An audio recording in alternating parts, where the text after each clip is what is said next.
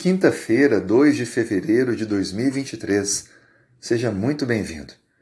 A reflexão de hoje é empréstimos e limites de prazo.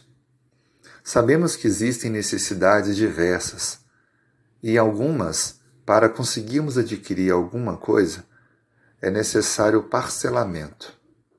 Mas alguns parcelamentos acabam sendo muito longos, comprometem assim o futuro e a estabilidade financeira do orçamento familiar.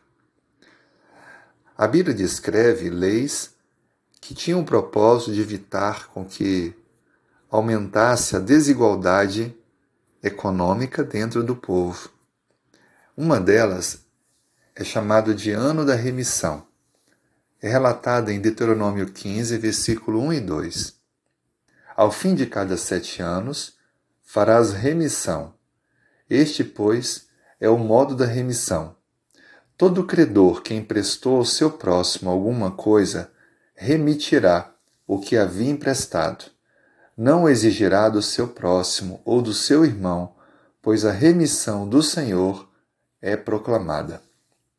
Deus criou em Israel um ciclo de sete anos, aonde aquele que tivesse necessidade e precisasse pegar emprestado tinha um prazo de sete anos para quitar a dívida.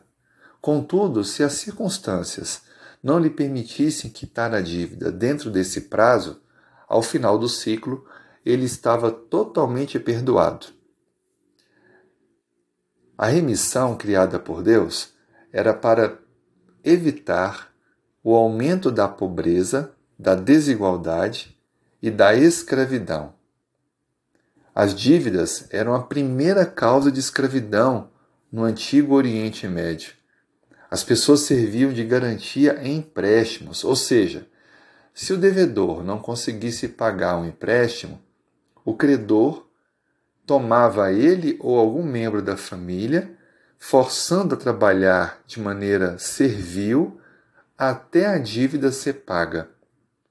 Por isso que essa remissão a cada sete anos, preservava a liberdade de muitas pessoas e dava a elas a oportunidade da recuperação econômica. Como Deus é sábio, não é verdade? Assim sendo, nós tiramos alguns princípios aqui nessa orientação.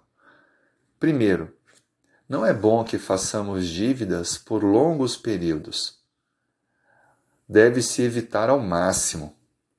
Se for necessário fazer alguma dívida a longo prazo, verificar os juros, verificar se esse valor não comprometerá a renda mensal. Lembre que circunstâncias adversas podem surgir, gastos inesperados, alguma dificuldade ou diminuição do rendimento mensal. Tenha sempre reservas que lhe permitam continuar o pagamento dos, dos valores por um tempo de segurança. E busque, na medida do possível, evitar sempre o endividamento, o acúmulo de muitas contas e muitas parcelas. Coloque-se diante de Deus e desenvolva com Ele um relacionamento de dependência, incluindo sempre em seu orçamento a devolução dos dízimos e ofertas e experimente o agir de Deus em sua vida econômica. Caso tenha emprestado algum valor, converse com a pessoa, estabeleça com ela um plano de pagamento e, caso o tempo passe e esse valor não seja quitado, Faça um pacto com Deus. Converse com essa pessoa e então dê por quitada a dívida. Ore para que Deus lhe abençoe. E então, evite fazer novos empréstimos, sobretudo reconhecendo que há algumas pessoas que de fato não conseguirão quitar por já estarem economicamente muito prejudicadas. O propósito é que sejamos pessoas que manifestam amor, sabedoria e vivem as bênçãos de Deus. Que nós possamos crescer nessa questão Vamos orar? Obrigado, Senhor, porque tu nos mantém. Nos dê sabedoria a administrarmos os recursos. Não nos deixe cair no erro do endividamento.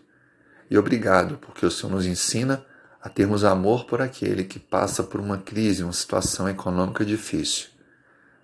Nos ajude, portanto, a favorecer aquele que está ao nosso redor. Oramos em nome de Jesus. Amém.